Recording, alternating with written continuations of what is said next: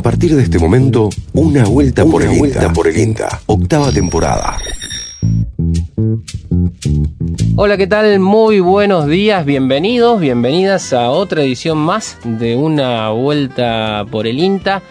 Eh, vigésimo primer programa de, de este año. ¿eh? Y mm, aquí estoy con mi compañero, con mi coequiper, Mauro Bianco. ¿Cómo va? ¿Qué tal, Luca? Bien. Bienvenido de nuevo acá al ruedo. Epa. Buen día, buen domingo para todos. Si le digo que lo extrañé, le voy a mentir. Pero bueno, extrañé el espacio, extrañé, Un merecido- extrañé, extrañé un poco. un merecido descanso. Sí, la verdad que raro salir de vacaciones en pandemia, ¿eh? Le quiero decir de, o sea, de post pandemia, mejor Claro. dicho. Pero bueno, de a poco se va volviendo a la, a la, al ruedo, ¿no? Uno está volviendo a frecuentar amigos que no veía hace mucho. Este, Los que los- todavía los somos casos- un poco medidos, estamos Yo lo- volviendo. Hay otros estoy- que volvieron de golpe. Yo estoy ¿viste? en ese, en- yo estoy en ese, en ese, en ese lote, ¿eh? Quiero Ujú. aclararle, ¿eh? Este, uso barbijo, Muy bien, muy bien. pero bueno, eh, la, la realidad es también que los números vienen bajando, por Sí, suerte, bueno, y ojalá que se, que se siga sosteniendo esta tendencia, ¿no? Así es. ¿Cómo le va? ¿Eh? Muy bien, muy bien. Una linda semana, movidita, Sí. eh, esperando la lluvia que en algunos lugares estuvo Ujú. cayendo algo, pero bueno, Sí. todavía falta, así que eh, seguimos acá. Sí, Todo se hace desear la lluvia, semana complicada con los incendios, pasamos la, la- la pasada, bueno, hubo un par de días complejos con los incendios, pero hoy tenemos un programa este, de lo más de lo más variado. Así es. Bueno, hoy vamos a estar conversando un gran tema que vamos a estar hablando con el- Ujú. un especialista, Rodolfo Don Giovanni, el análisis de ciclo de vida, huella de carbono en la cadena del trigo y en la carne. Temazos, aquellos que han escuchado hablar de ciclo de vida, eh, de huella de carbono, eh, es el día para, para conversar con un especialista, para escuchar. Recorremos el laboratorio de calidad de granos de INTA Manfredi, eh, segmento INTA Radio, al grano y un poco más. Sí. Alfalfa va a ser el tema ahí relacionado. Malezas para la campaña gruesa, la problemática de la resistencia en las malezas. Micotoxinas en leche y alimentos será otro de los temas. Y por supuesto, el sorteo de la canasta de la feria de Unquillo. Ujú. Se va hoy la segunda. La segunda. Se va la segunda y empezamos a, a- ponemos en disputa la tercera. En disputa, como, escúcheme, Sí. escúcheme, ponemos a disposición de Así nuestra es. querida audiencia la tercera, que tiene una particularidad. Viene con frescos y hay que retirarla por la Feria Agroecológica de Unquillo. Ya lo vamos a contar mejor eh, en el próximo bloque, pero eh, esa eh, viene así esta canasta. Ah, vamos a fomentar que la gente también vaya y conozca, este, si es que no conoce, la. Feria de Unquillo. Muy bien. Eh, le recordamos a nuestra audiencia, nos pueden encontrar en una vuelta por el Insta, en el Facebook, eh, si no al 3572-528693, son nuestras vías de contacto eh, para comunicarnos con nuestro querida, nuestra querida audiencia. Le propongo que arranquemos este, este, este domingo eh, de octubre con un poco de música y arrancamos con, con los temas de, de esta edición de una vuelta por el Insta.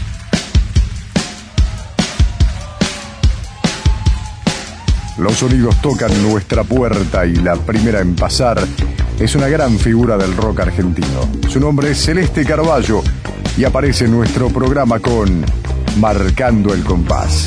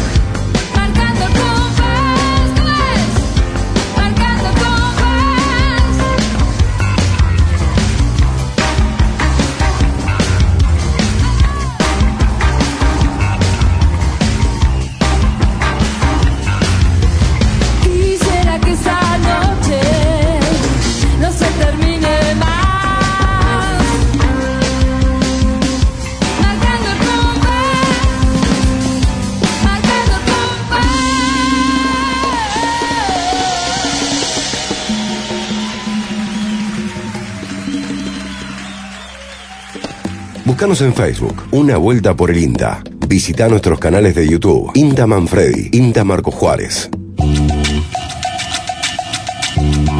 Al grano y un poco más. Desde el Laboratorio Calidad de Granos de la Estación Experimental Agropecuaria Manfredi, que pertenece al Instituto Nacional de Tecnología Agropecuaria, queremos compartir nuestras principales líneas de investigación.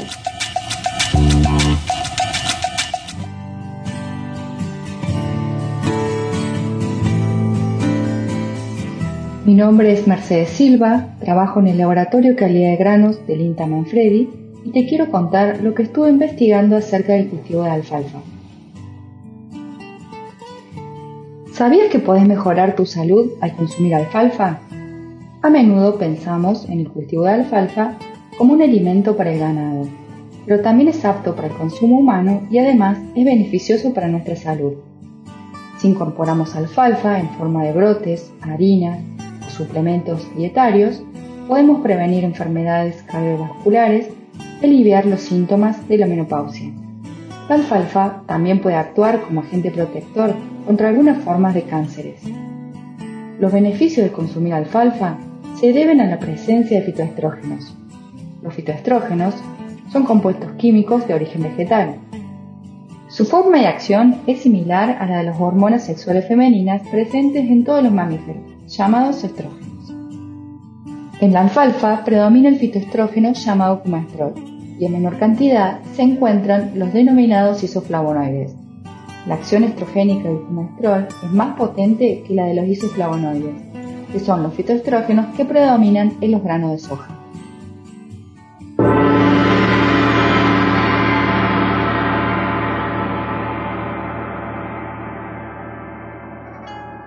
Diferentes estudios epidemiológicos, especialmente realizados en Japón y otros países asiáticos, sugirieron que dietas ricas en fitoestrógenos se asocian con un menor riesgo de sufrir enfermedades cardiovasculares, osteoporosis y algunos tipos de cánceres hormona dependientes, tales como los de mama, endometrio, próstata y colon. Los estudios concluyeron que las mujeres asiáticas que incluyen una alta proporción de fitoestrógenos en sus dietas presentan síntomas menopáusicos de menor intensidad que las occidentales.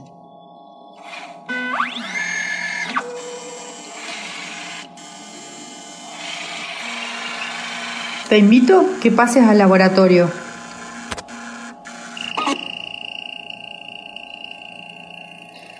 En mi tesis de doctorado utilicé alfalfa de dos poblaciones distintas.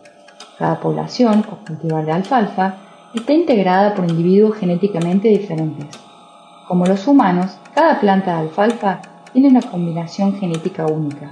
A esa carga genética única la llamamos genotipo. ¿Y qué encontré al estudiar estos genotipos? Encontré que algunos genotipos de alfalfa tienen mucha cantidad de fitoestrógenos, otras tienen poca cantidad y otros genotipos no tienen. ¿Cómo detecté estos compuestos? Primero corté las plantas de alfalfa, luego las sequé, como en un horno, después las molí hasta que quedó como un polvo, y recién ahí pude extraer los fitoestrógenos. Luego usé un cromatógrafo, que es un equipo que me permite separar al cumestrol de los otros compuestos, y además saber cuánto había de ese compuesto en cada planta. ¿Para. Nombre y sus últimos tres del DNI. En un rato leemos un poquito algunos de los tantos mensajes que nos ha eh, dejado la gente, que es de lo, de lo mejor que tiene esto, ¿no? De participar, de poner a, en, en sorteo, es el ida y vuelta con, con la gente. Está buenísimo y además mucha gente que va diciendo, che, yo ya participé, ténganme en cuenta. Digo, Sí, sí, no, sí, no, en esto eh, está buena esta, esta interacción, nos gusta mucho, lo disfrutamos, pero eh, también hagan correr la bolilla por ahí para participar, como, como decíamos dos domingos atrás. Quien te dice que gana un conocido te invita con algo, se comparte Yo le algo. vi a mi hermana anotarse, Ah, ¿sí? cualquiera, Sí. ¿viste? No escucha el programa, la voy a mandar al frente, no escucha Eh, el programa. Espero que los algoritmos de la, suegros. de la aplicación cuando hacemos el sorteo no la beneficien porque ahí No, vamos no, no, tener- no, le, yo le, le bajo yo el pulgar, no le dije nada, pero se lo bajo yo antes de cosas. Este, nada, nada, nada. No, pero mucha gente que nos va comentando que, que escucha Sí. el programa, ah, le cuento, muchos consejeros de INTA, compañeros de, de- de la experimental, de, de INTA, eh, y bueno, y gente conocida también, que por Sí. ahí van ubicando que estamos aquí. Así que a todos un saludo y bueno, ahora tienen la posibilidad de participar por esta canasta. Parientes directos y Mariano Britos eh, prohibidos para, el, para ser ganador. Mariano, ser algún premio siempre se Eh, lleva, Mariano, chiquito. Mariano no necesita ninguna canasta. Bueno, eh, vamos a escuchar un poco de música y volvemos con la entrevista del día de hoy. Vamos a hablar de huella de carbono.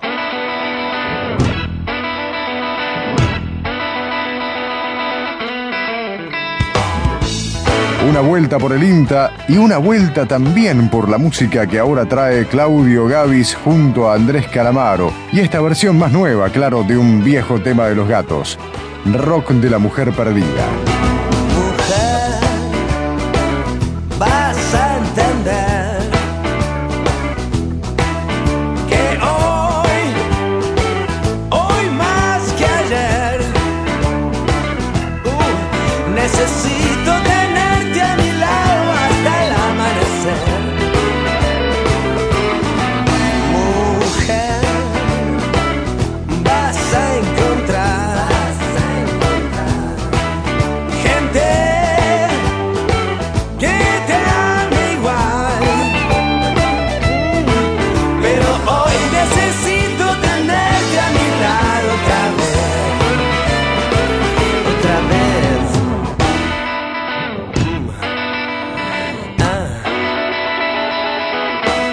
Este es Claudio Gavis.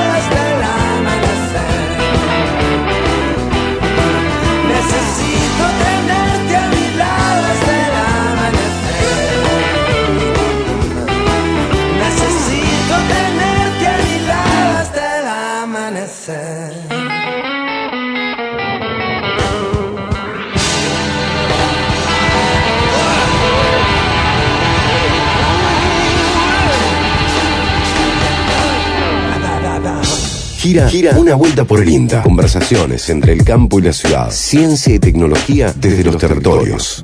Bueno, estamos aquí en una vuelta por el INTA M580 y ahora vamos a conversar con un referente del INTA, un especialista. Le vamos a dar la bienvenida al doctor Rodolfo Bongiovanni, especialista del INTA Manfredi, para hablar, como decíamos eh, al principio en la apertura de este programa, sobre el análisis de ciclo de vida, huella de carbono en trigo y en carne. En trigo y en carne, aparte, ¿no? Este, completita la Mercedes, diría. Quédese tranquilo que Sí, hemos sí. convocado a alguien que la tiene clara. Ah, bien, me quedo tranquilo. Buen día, Rodolfo, ¿cómo estás? Hola, buen día, Mauro. ¿Cómo les va? Muy bien, es un gusto tenerte aquí en esta mañana en, un- en una vuelta por el INTA para conversar un poco de esto, análisis de ciclo de vida, huella de carbono en trigo y en carne. Y acá me pongo también un poco del lado de oyente, a ver, eh, para la gente que ha apenas escuchado algo de esto y que no la tenemos tan clara para ver Sí, si empezamos a entender. Empecemos algo. por el qué. ¿Qué tal, Rodolfo? Bueno, bueno. Eh, bueno, en primer lugar, aclarar que la huella de carbono es eh, un estudio de impacto ambiental. y específicamente la huella de carbono hace referencia al impacto ambiental, calentamiento global. Es puntualmente un, un, este, análisis específico sobre el conjunto de gases de efecto invernadero que se emiten a la atmósfera con respecto a un producto de referencia que estemos estudiando. Por eso recién mencionaban el trigo y la carne, entonces Recapitulando, la huella de carbono aplicado a esos dos productos es el conjunto de gases de efecto invernadero que se emitieron en todo el ciclo de vida. Por eso es que el método que está por detrás de la huella de carbono se llama análisis del ciclo de vida.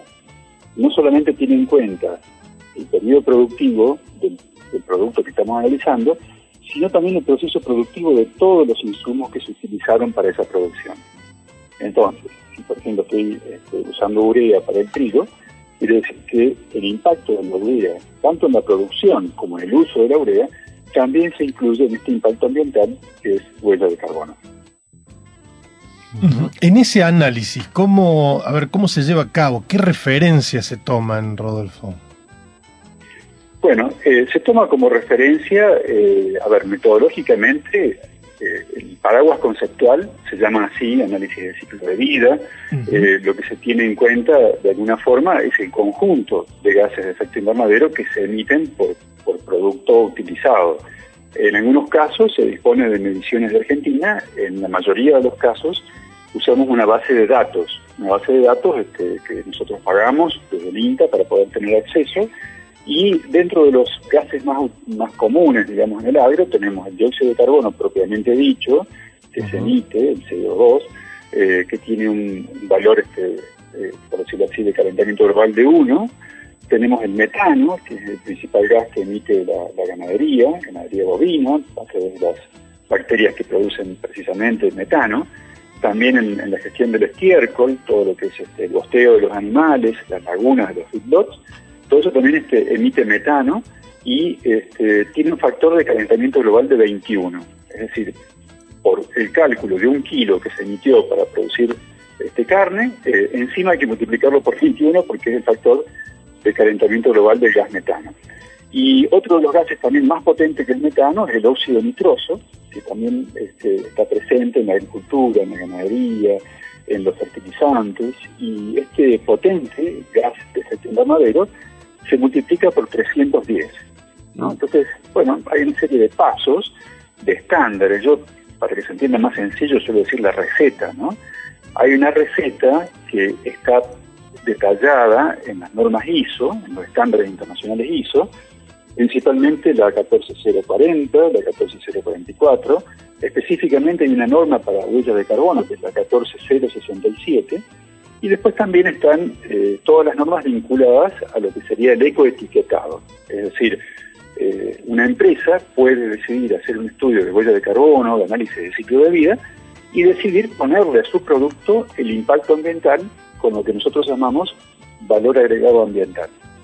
Es una forma de precisamente distinguirse, diferenciarse, eh, ser más competitivo desde el punto de vista ambiental, porque los consumidores precisamente eh, precisamente en los países más desarrollados, están eh, dispuestos a pagar un sobreprecio, un valor adicional por productos que tengan este, estas características. Rodolfo, un frigorífico con sede en Río Segundo, entendemos que fue el primer frigorífico que, que se puso a medir junto a otras junto a el INTA y otras instituciones de manera exhaustiva la huella de carbono en su, en su cadenamiento productivo. ¿En qué, se basó el estudio? ¿Qué método aplicaron? ¿Qué, resultados arrojó eh, ese análisis? Correcto. El, frigorífico Logros de Río Segundo fue el primero en Argentina en hacer un estudio completo, pero no de huella de carbono, sino completo eh, sobre el producto, que incluyó ocho impactos ambientales. Entonces, la huella de carbono es un impacto ambiental, además de ese, tuvieron otros aspectos importantes, como por ejemplo la escasez del agua, que es un factor muy discutido a nivel mundial, en el sentido que, bueno, el agua es muchas veces fuente de conflicto por, escasez. Después estudiamos otros efectos, la acidificación potencial, bueno, ya son nombres muy técnicos, ¿no? Tiene que ver también con el agotamiento de los recursos, recursos naturales, los recursos fósiles, que son los combustibles, y algunos efectos de contaminación tanto del suelo como de la atmósfera. Pero sí estaba incluido eh, también la huella de carbono. Este conjunto de ocho productos es lo que se llama Declaración Ambiental de Productos. ¿Esto quién lo pide? Y lo pide la Unión Europea para etiquetar. Es decir, si uno quiere sacar un producto en Europa con su evaluación de impacto ambiental, tiene que hacerlo según este método. El método depende de una organización que se llama EPD o Environdeck, según digamos, el nombre de la casa matriz, que es como si fuera el, el sistema IRAM de Argentina. El antiguo Instituto de Racionalización de Materiales, que ahora es un instituto de estandarización, que tiene sede en Buenos Aires, pero también está presente en Córdoba, eh, que dispone de normas específicas, mucho más detalladas que la ISO en este caso, y lo que hace es emitir guías, ¿no? Si fuera, de nuevo, una receta. Hay una receta que es específica para carne. Entonces, eh, los, vos me preguntabas recién por los resultados. Los resultados eh, más o menos son consistentes, todos los estudios que hemos hecho nosotros. Es el segundo grande de carne que hacemos, el tercero, mejor dicho, porque hay uno que no se publicó. Eh, y todos dan un valor aproximado de unos 10 kilos de dióxido de carbono equivalente por cada kilo de, de peso vivo del animal. ¿no? Pero ¿cómo después? Uno tiene que llevar el animal al frigorífico, faenarlo, sacarle todas las vísceras, todo eso dentro de Argentina. El sector agropecuario contribuye con el 37% de todas las emisiones. Y el sector bovino, producción bovina en particular, con el 20% de todas las emisiones de Argentina. Entonces, si dejamos de mirar el panorama mundial y miramos solamente a la Argentina, bueno, dentro de Argentina podemos hacer cosas para mejorar. En primer lugar, estudiar. Estudiar cuál es el impacto de la carne, ¿no? Como decía antes, un kilo de carne eh, tiene unos 25 kilos de huella de carbono asociado eh, a su ciclo completo de vida. Cuando hablamos, por ejemplo, de un kilo de pasta seca, un, un kilo de tallarín, de espagueti, ese kilo de producto tiene 500 gramos, es decir, medio kilo de dióxido de carbono equivalente. Con lo cual, uno se preguntaría, entonces los veganos tenían razón. Bueno, sí, particularmente en este punto tienen razón. Un kilo de proteína de origen animal emite 50 veces más que un kilo de proteína de origen vegetal. Pero entonces, ¿qué hay que hacer? ¿Dejar de comer carne? No, no hay que dejar de comer carne. Hay que tratar de comer carne en la justa medida, de forma tal que se sigan las recomendaciones de la Organización Mundial de Salud, creo que son 60 gramos diarios de carne. Entonces, con ese eh, sistema alimenticio en equilibrio estaríamos cumpliendo la preocupación de los veganos y estaríamos cumpliendo con la preocupación del mundo con respecto a la producción de carne. Que la carne se produzca en Argentina no quiere decir que Argentina sea culpable del calentamiento global, sino que tiene que ser mirado en el contexto de su responsabilidad, que es proporcional al PBI. Por el contrario, países como China explican prácticamente el 60%, perdón, el 40% de la huella de carbono mundial. No solamente por lo que se consume en China, sino por todo lo que se produce en China y se lleva a otros países. ¿verdad? Entonces hay que ver también este, este fenómeno, este impacto de huella de carbono, impacta la atmósfera, no es de un país en particular, sino que son los gases de efecto invernadero que están sobre la superficie terrestre. Y ahí es lo mismo si es China, Argentina o Estados Unidos, sino que lo que se mide es el efecto total. Interesantísimo, Rodolfo. La verdad que siempre es, es muy atractivo eh, trazar, eh, digamos, charlar con vos y trazar, este, eh, aprender, ¿no? Aprender de, de, de este tipo de, de indicadores, de, de, sí, de indicadores y de, de cuestiones que tienen que ver con, con cómo, cómo hacemos de, de este mundo algo mejor, ¿no? Más habitable. Me parece que es interesante. Me, me quedó, me quedó una, una pregunta por responderle un poquito mejor a Mauro, era Sí. cómo está la Argentina con respecto a la producción de Sí. trigo y de carne. Eh, en la producción de carne, en definitiva, estamos en valores internacionales. ¿No? Eh, si uno compara la Argentina versus otros países, está dentro del promedio, dentro de lo esperable. Algunos estudios dicen que es más bajo, otros dicen que es más alto, pero en promedio estamos, estamos ahí. Es el valor estándar de la carne. En cambio, en la producción vegetal, y aquí voy al trigo particularmente que hemos estudiado, eh, nos encontramos con valores muy por debajo de otros países, con impactos que son menos de la mitad. ¿Y eso es qué se debe?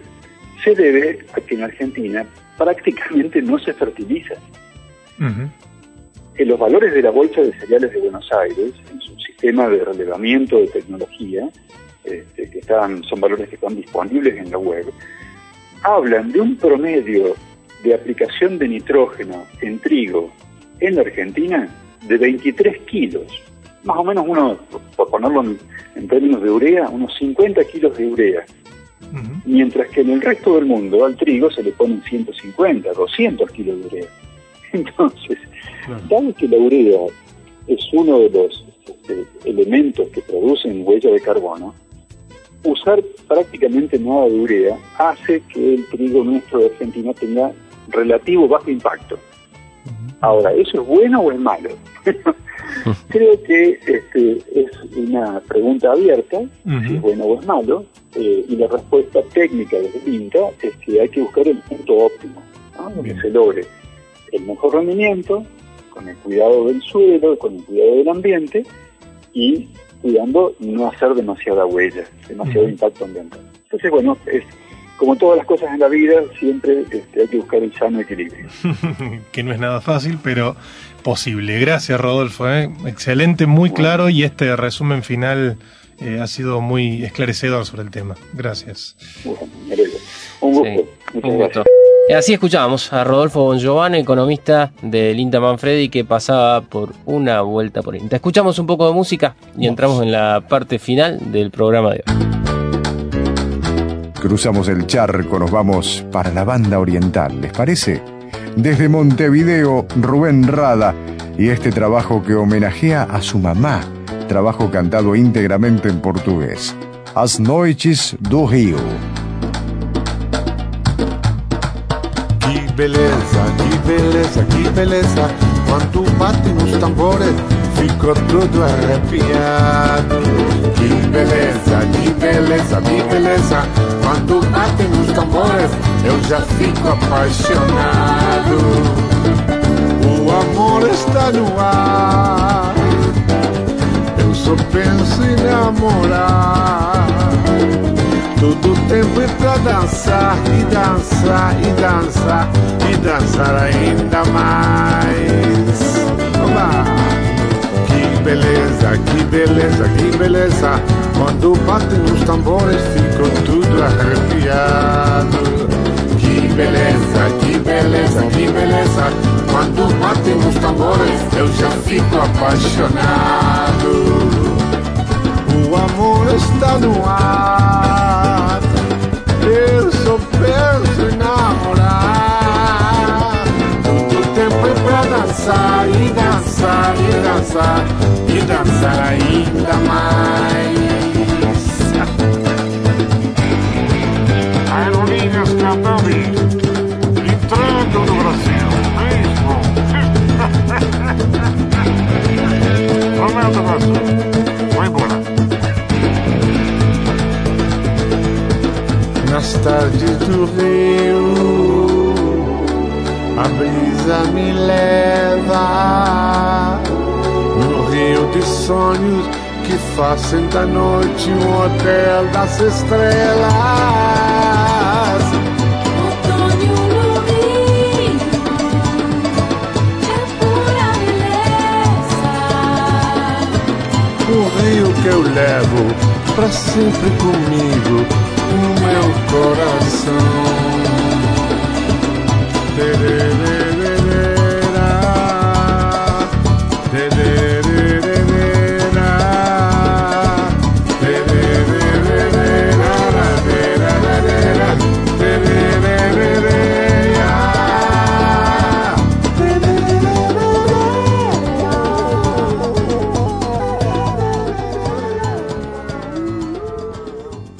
Gira una vuelta por el INTA. Una vuelta por el INTA. Ciencia y tecnología desde la diversidad. Se acerca la época donde se debe prestar atención a la emergencia de malezas y a la competencia que pueden ejercer en el próximo cultivo. En esta entrevista de Jorge Alegre, el ingeniero Pablo Belluccini resume información sobre estrategias de control químico y la importancia de los cultivos de cobertura, así como la resistencia de herbicidas y los preemergentes. Eh, bueno, esta es una época eh, muy importante a la hora de, de hablar de malezas, ¿no? Porque, digamos, la- las peores situaciones, que son, por ejemplo, la- las salidas de los eh, lotes de, de maíz de cosecha tardía, donde normalmente muchas consultas por, por el control de, de malezas que se han escapado de tamaño, y se junta también con, la, con los nacimientos ya de las malezas primavero-estivales, que bueno, que son las que tienen importancia económica en los cultivos, ¿no? Eh, yo te diría que en esta época es importante tener en cuenta, estar muy atento eh, precisamente en, en esos aspectos.